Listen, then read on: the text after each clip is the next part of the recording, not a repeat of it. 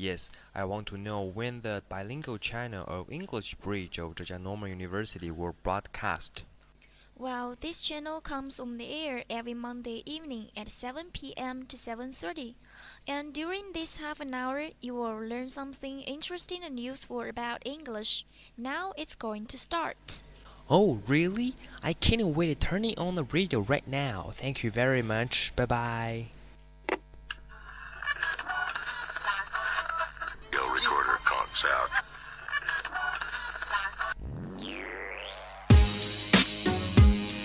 listening to Bilingual Channel.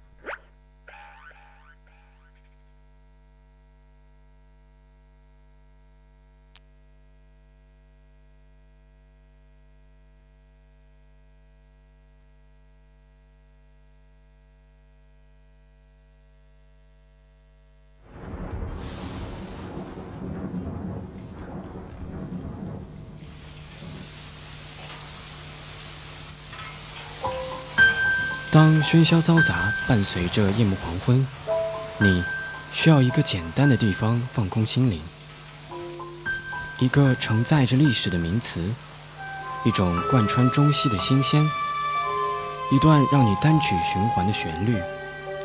这是我们能给你的“一加一加一大于三”的乐趣。Now, welcome to the simple world.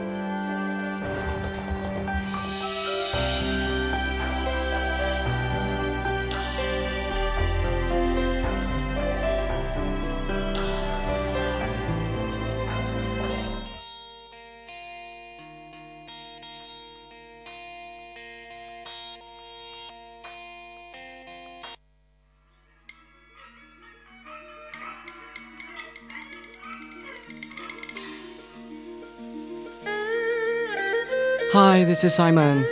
Hello, I'm Yvonne. 感谢大家收听今天的 More Than Three。 Yep. Each program we're going to share with you one culture world and one difference between Chinese and Westerner. And of course, we will share one wonderful song with you at the end of our program. Oh, I can't wait. So, what cultural word we're gonna share today? Hey, take your time, Simon. 要知道，中国上下五千年的历史可是沉淀了多少美丽的词汇呀、 今天呢，我们也是选了其中非常特殊的一个。So, Simon, if you select a word that can reflect Beijing's distinctive culture, which word will you choose? Uh, that's a little bit difficult, but certainly I will choose 胡同 because from my perspective, 胡同 is definitely not just a kind of uh, in English we say alleyway, lane, or b street. It maintains a strong cultural tradition of both Beijing and China. 反正啊，我觉得“胡同”这个词儿一听就有着浓浓的中国范儿，全世界就只此一家。你要让我用一个词儿代表中国北京啊，我想“胡同”肯定错不了。好了好了，咱也别和大家卖关子了。今天我们的确要和大家分享有关胡同的事儿，但是随着社会的发展，我们周围的事物都在不断的变新，很多传统的事物，比如说胡同等等，好像离我们的生活越来越远了。嗯，的确是这样。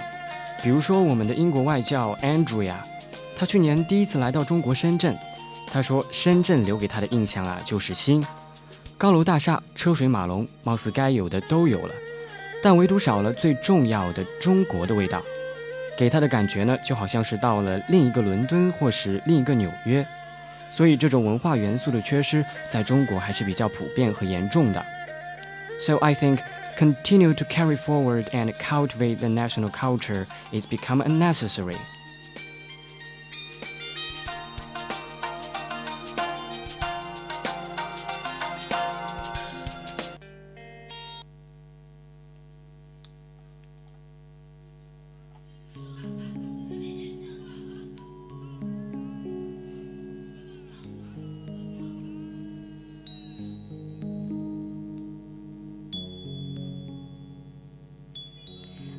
agree with you more. And let's, uh, let's back, come back to Hutong. Have to say, Hutong has a long and rich history. The term Hutong appeared first during the Yuan dynasty, and is a term of Mongolia, an origin meaning town. 说到胡同，其实它和蒙古人 Mongolian 还是很有关系的。我们知道，元朝的时候是蒙古人统治着整个中国，而汉人对蒙古人则以胡人相称， 所以胡同又被人认为是胡人一统的谐音。That's so interesting. There's no doubt that Hutong represent an important cultural element of the city of Beijing.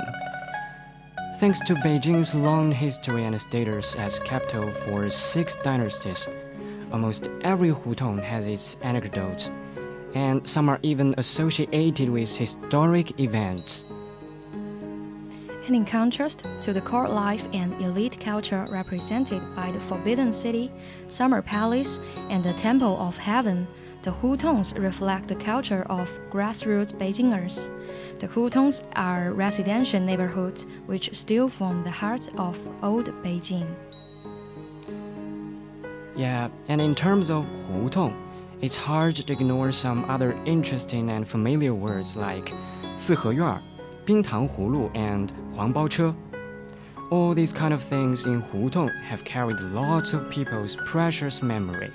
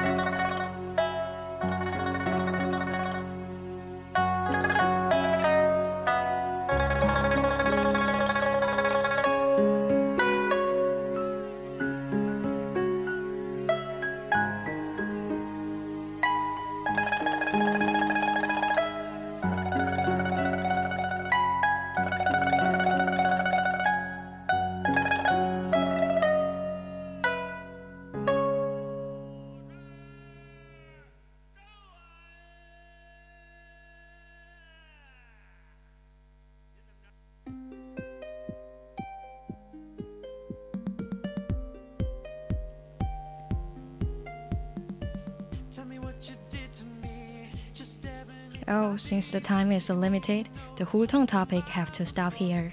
Yeah, hope you could know more and find more by yourself. If you got any interesting cultural words, please send it to our WeChat platform. Maybe next time we will talk about your recommendation.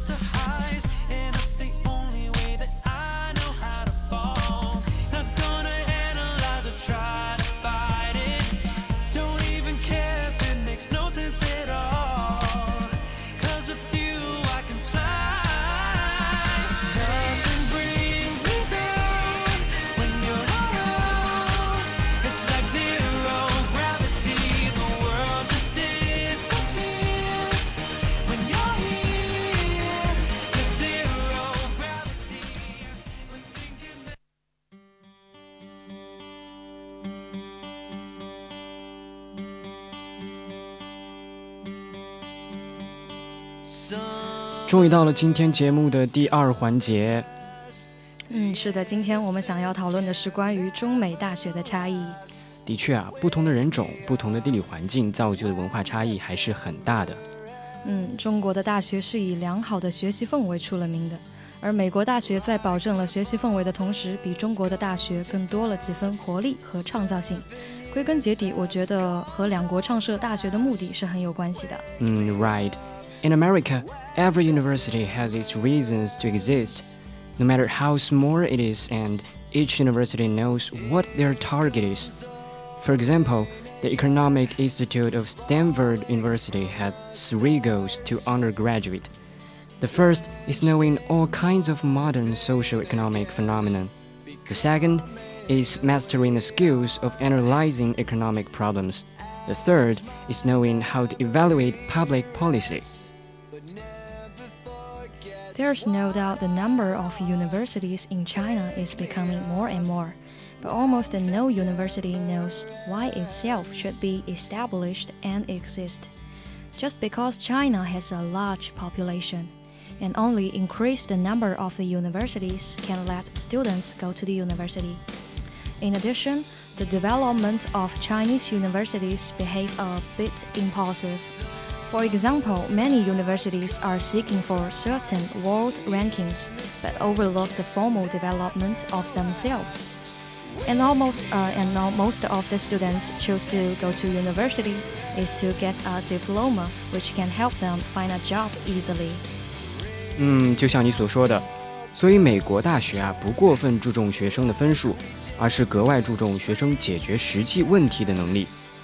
因而美国的大学往往是宽进严出，这就让每个学生啊在提高自身实际能力，而不是应试能力上花很多的时间。而中国的大学呢，往往过多或是变相的关注了后者。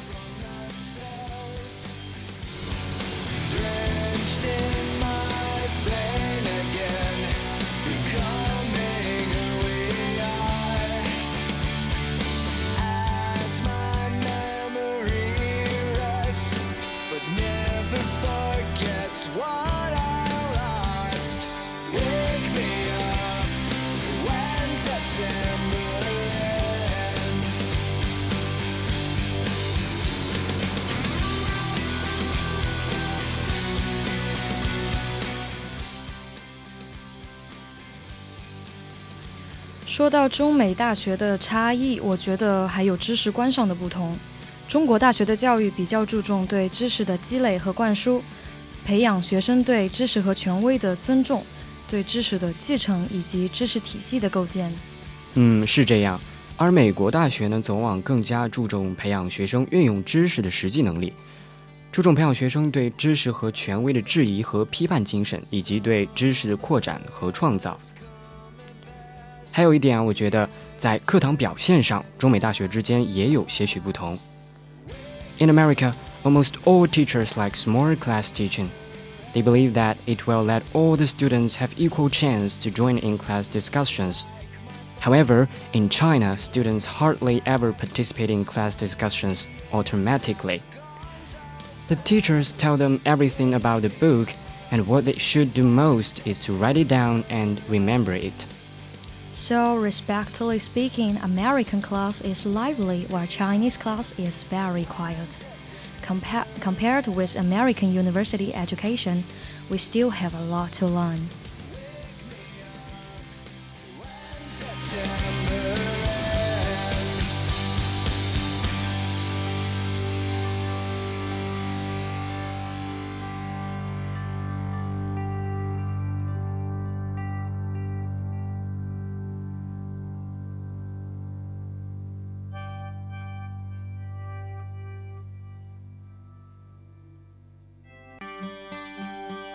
Summer has come and passed. The innocent can never last. Wake me up when September ends. Well, Well, there are so many other differences of universities' education between China and America. But what need to be pointed out is both of them have its advantages and disadvantages.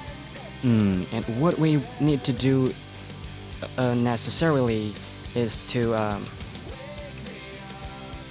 absorb the superiority of American university education in order to make our, our own shortcomings.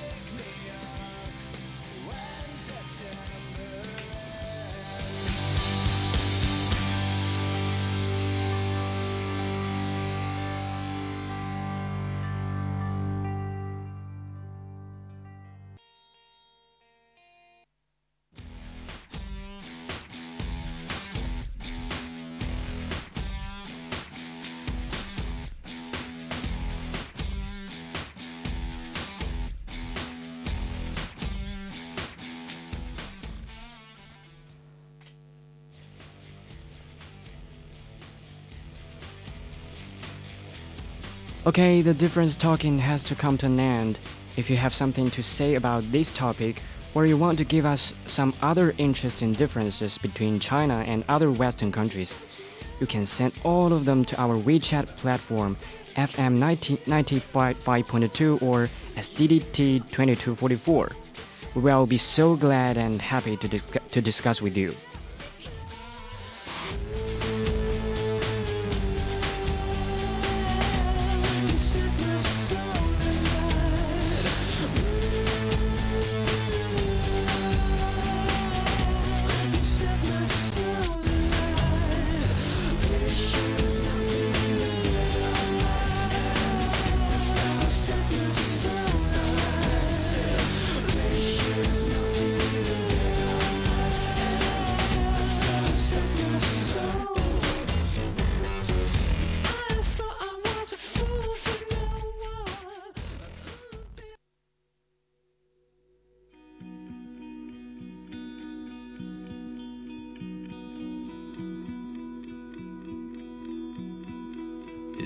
dark where you are? Can you count the stars where you are? Do you feel like you are thousand miles from home? 又到了和大家分享音乐的时间，今天我们要和大家分享一首特殊的歌。 Mm, Yvonne, I have heard you talked about this song several times. So, where did you find it and how could you love it so much? It was shared by my favorite author Anthony on WeChat last time. And when I heard the Prelusion, I knew I would love this song. Really? I know it's hard to describe the charming of the song, so just enjoy it first.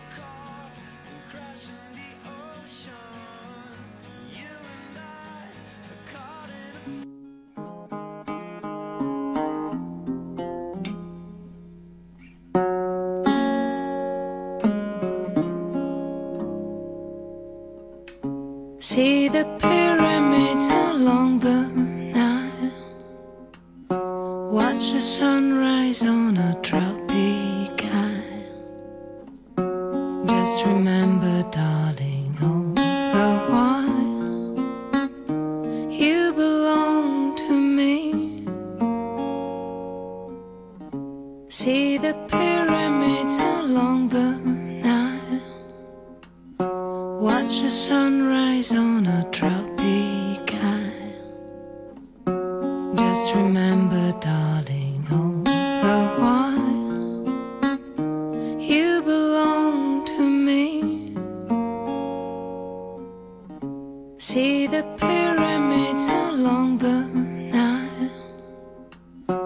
Watch the sunrise on a tropic isle.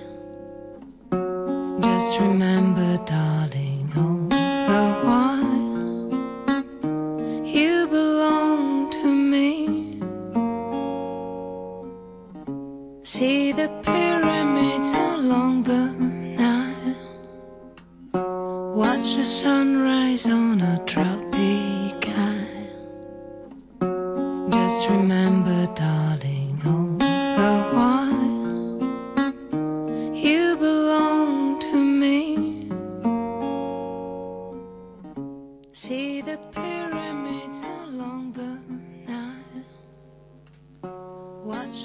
吉他独奏略带沙哑的声音，低吟浅唱，的确能够触动人的心弦。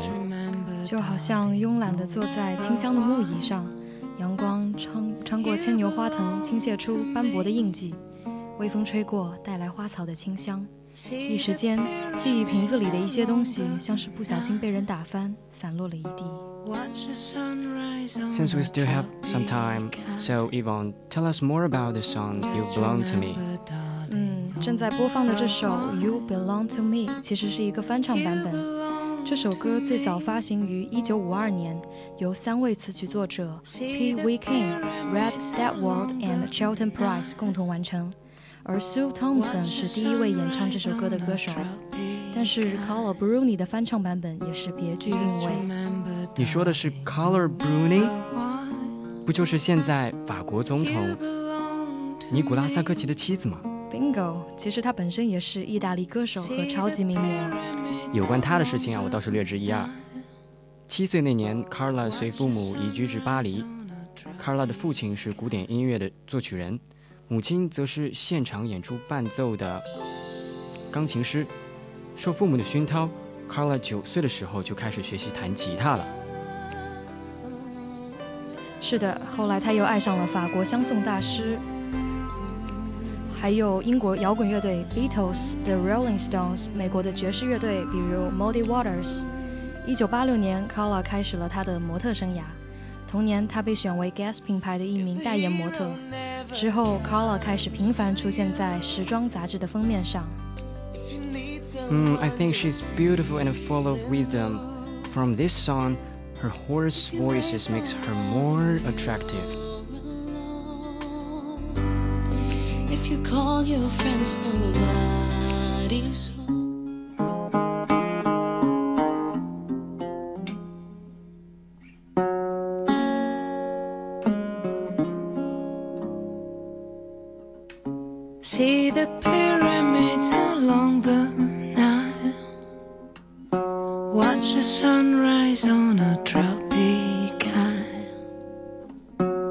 Just remember, darling,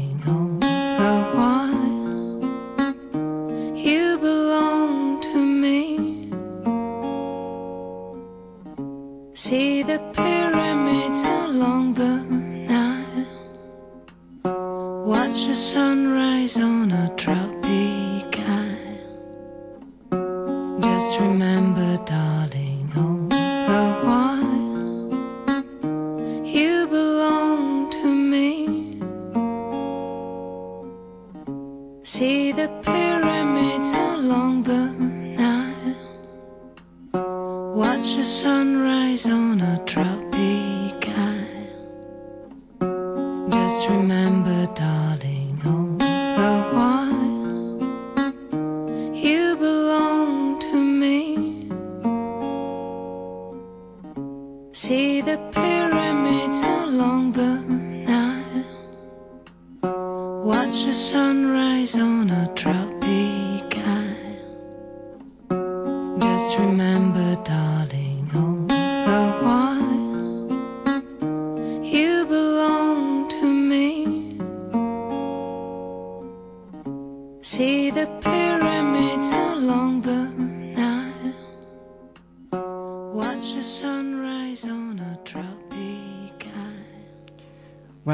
time is always fleeting and it can never be regained.